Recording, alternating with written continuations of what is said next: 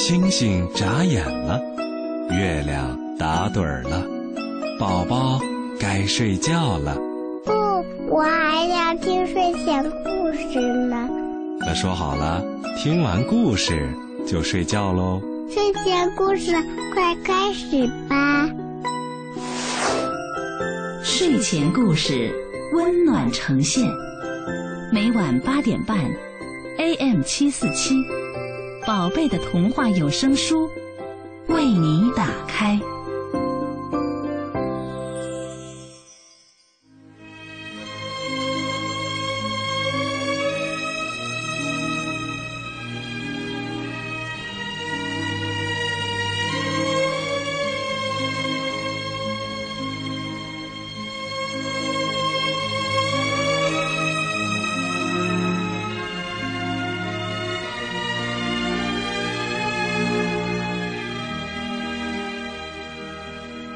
小朋友们，晚上好！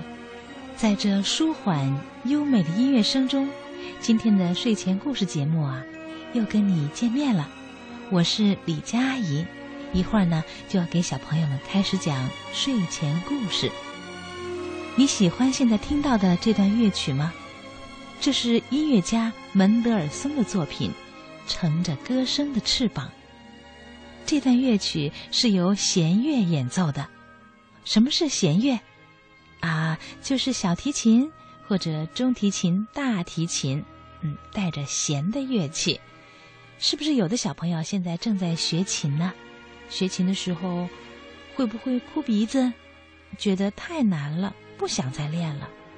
嗯，李佳阿姨想告诉你，每当这个时候啊，你就鼓励自己，我再坚持一下，坚持一下。只要你认真练习。坚持下去，长大以后你也能演奏很动听的音乐，给自己、给大家都带来美的享受。这首乐曲叫《乘着歌声的翅膀》。那么我们现在乘着歌声的翅膀到哪里了呢？嗯，李佳阿姨呀，带你去一个桃花源看一看，那儿的桃花都开了。快来听睡前故事，《桃花开满园》。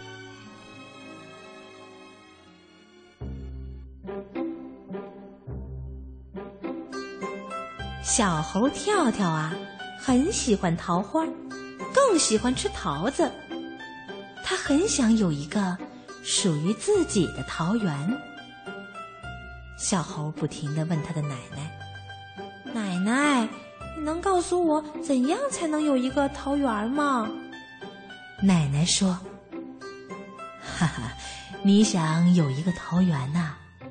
那你呀，帮奶奶把房子后面的断砖碎石搬开。”行，小猴跳跳忙开了，他弄了一整天。奶奶又说了：“跳跳，把灌木丛砍掉。”好的，小猴跳跳把灌木丛全砍掉了。这一次啊，他忙了好几天。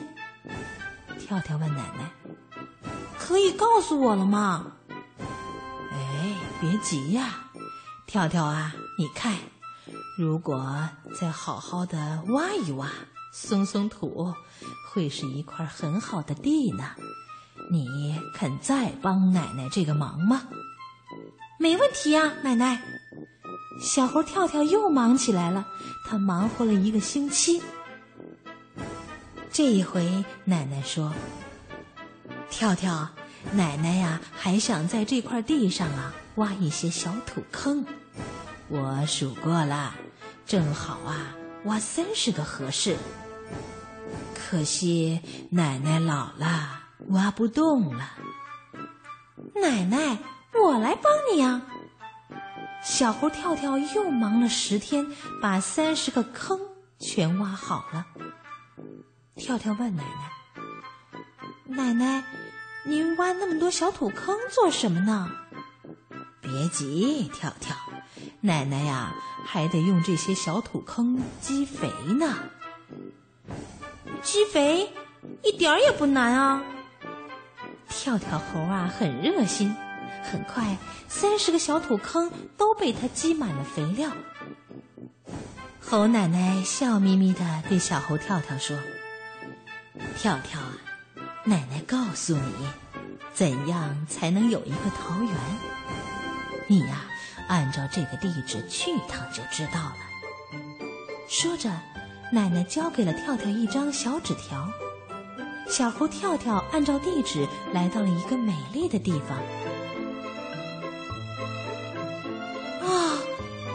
花开满园，真美呀！看守桃园的是老星星，他对跳跳说：“跳跳，你啊也会有一个桃园的。”他送给跳跳三十棵桃树苗，然后又说。瞧，这就是你的桃园，把它们种上吧。明年的春天呀，你的桃园也会像我的桃园一样开满桃花。什么？星星爷爷，我的桃园？小猴跳跳给弄糊涂了。嗯，是这样的，跳跳，你奶奶呀已经跟我说了。你已经挖好了三十个小树坑，嗯，把桃树苗种上，那你马上就有一个桃园了呀！我明白了。小猴跳跳啊，把桃树苗扛回了家，把它们种在了积了肥的土坑里。每天呀，小猴跳跳都忙着给桃树浇水、除草、捉虫子。又一个春天到了，小猴跳跳的桃园开满了桃花，小鸡吱吱、胖胖猪、老猩猩都来看跳跳的桃园。那是小猴跳跳用自己的双手变出来的桃园呐！啊，等到了夏天，桃园一定会挂满又大又甜的桃子。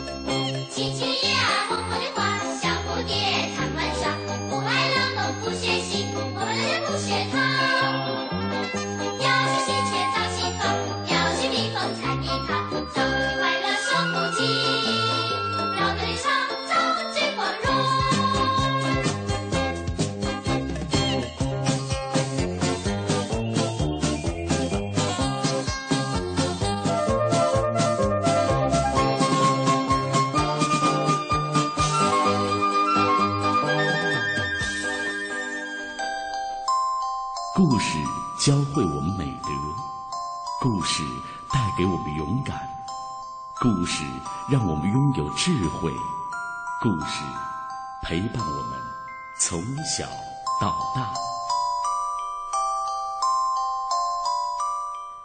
孩子们，欢迎接着来听睡前故事。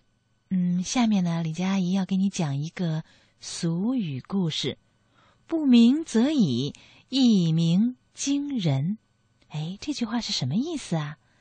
别着急，听完故事你就知道了。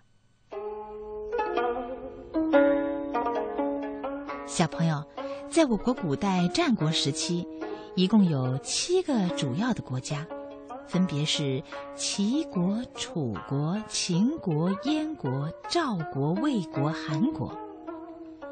齐威王是战国中期齐国的国君。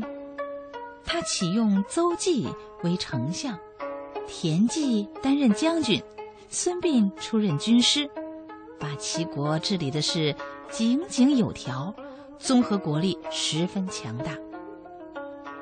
不过，在齐威王刚当上国王的时候，他并不是这样的。那时候的齐威王啊，整天就知道寻欢作乐、喝酒，彻夜不眠，早朝也不顾，国家的事情一概不管。见齐威王这么做，他手下的文武百官也就跟着学，没人好好治理国家。齐国的生死存亡就在旦夕之间。可即便如此，朝廷之中没有一个官员敢于进谏，就是跟齐威王说这件严重的事情。当时啊，齐国有一个叫淳于髡的人，他知道齐威王平时说话最喜欢打比方了，于是。他想出了一个提醒齐威王的好办法。有一次，淳于髡去见齐威王，聊天的时候，假装不经意的对齐威王说：“哎呀，大王啊，我听说最近发生了一件怪事。”齐威王一听，来了兴趣，赶忙问：“哎，你快说说是什么事啊？”淳于髡说。我听说呀，齐国的都城里面有一只巨大的鸟，飞着飞着就落进了王宫的院子里。这只鸟在院子里足足的待了三年，既不飞也不叫。大王，你知道这只鸟为什么会这样吗？齐威王听完，立刻就明白了。淳于髡这哪是在说大鸟啊？分明就是在说自己嘛，说自己就知道享乐，而不去好好的治理国家。齐威王对淳于髡说：“啊，这只大鸟我知道啊，你可别小看了它。这只鸟不飞则已，一飞冲天；不鸣则已，一鸣惊人。意思是说，你别看我这三年不理朝政。”我要是想干这件事情，一定能干得比谁都好。两个人谈话之后，齐威王立刻把全国的官员都找来问话，把三年欠下的政务啊都给还清了、理清了。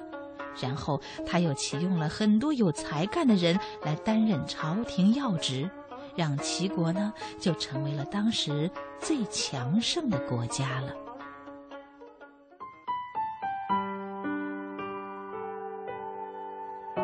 小朋友们，刚才呀跟你说的就是“不鸣则已，一鸣惊人”的故事。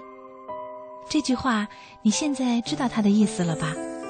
嗯，比如说，一向不爱说话的小兰，在这次讲故事比赛当中得了一等奖，真是不鸣则已，一鸣惊人呐！嗯，小朋友们，你也会用这句话了吧？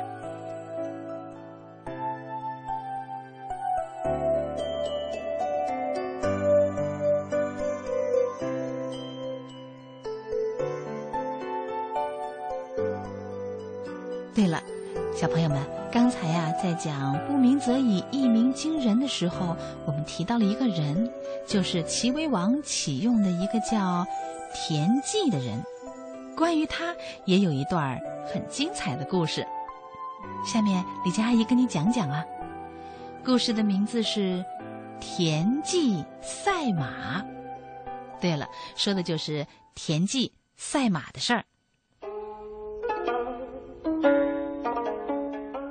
齐国大将军田忌非常喜欢赛马。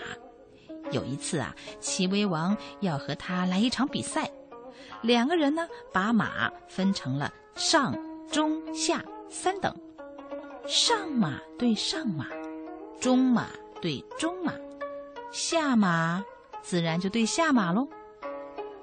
由于齐威王的马每一匹都比田忌的马要更棒一些。所以就轻松的赢了这场比赛，而这个时候啊，一旁观战的孙膑小声的对田忌说：“田忌，如果你再赛一次，我有办法让你反败为胜。”田忌听了孙膑的话，与齐威王再次约战。这一次，第一回合，孙膑让田忌先以下等马对齐威王的上等马，自然田忌输了这第一局。第二回合呢，孙膑让田忌拿上等马对齐威王的中等马，嗯，这一次啊，赢了，获胜了一局。再来看第三个回合，第三个回合，孙膑拿中等马对齐威王的下等马，哈哈，又战胜了一局。齐威王看得目瞪口呆，同样的马匹，只是调换了一下比赛时的出场顺序，田忌就轻松的转败为胜了。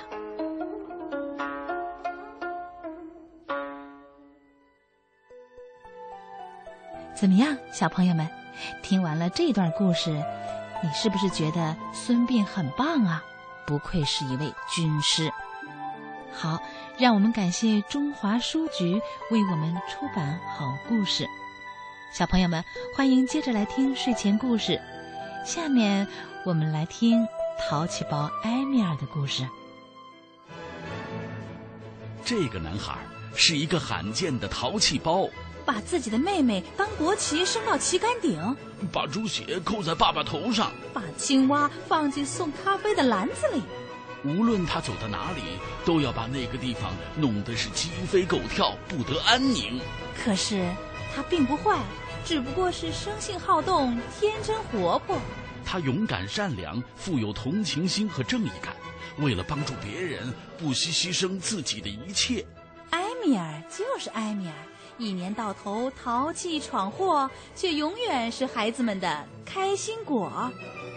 欢迎收听世界著名儿童文学作家林格伦作品《淘气包埃米尔》，由中国少年儿童出版社出版，姚科演播。卡特胡尔特庄园来了客人，在举办大型的宴会，很开心呢。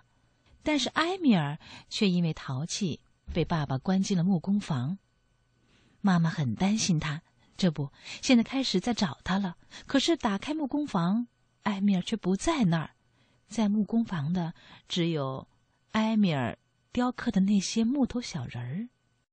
比特尔夫人从来没有见到过这么多的木头老头，她问：“这是出自谁人之手？”埃米尔的妈妈一边说，一边开始哭。除了我们家的小埃米尔，还能有谁呢？他是一个非常可爱的小男孩。哎呀，我看我们还是到食品储藏室那儿去看一看吧。丽娜这么一说，大家觉得这个想法还不坏。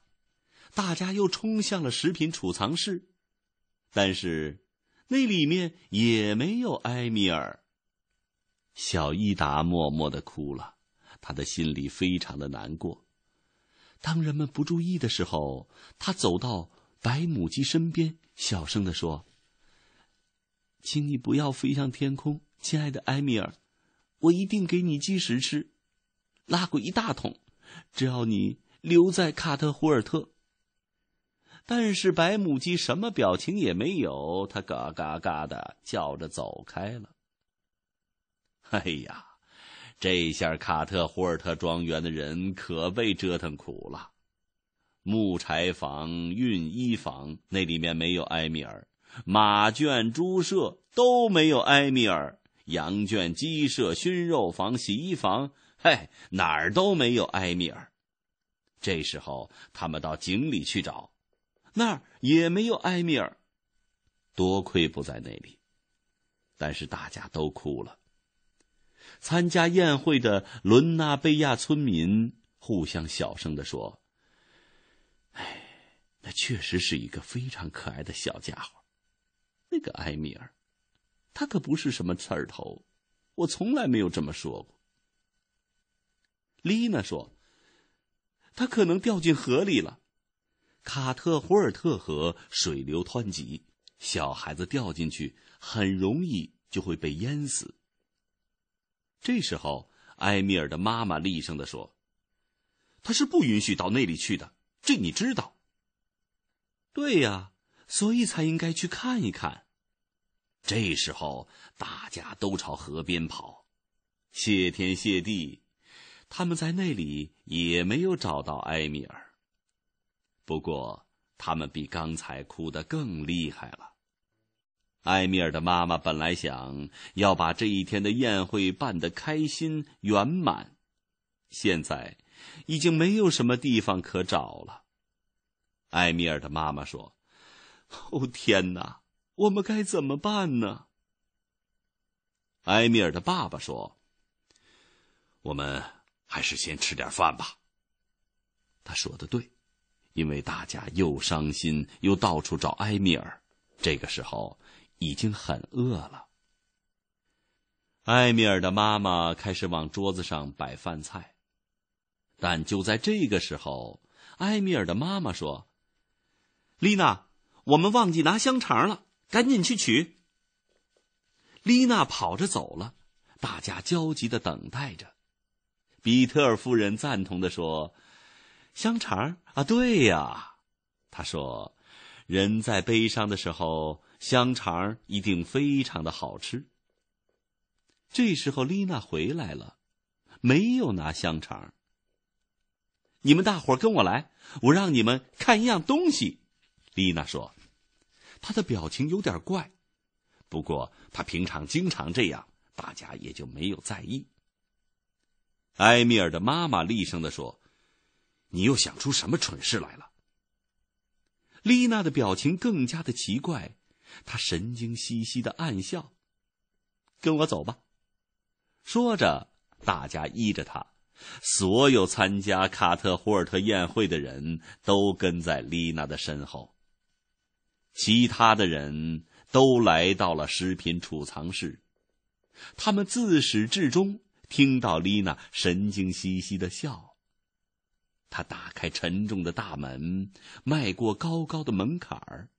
大家跟着他，他把他们领到了一个大柜子前，砰的一声打开了柜子门用手指着埃米尔妈妈平时存放香肠的柜子。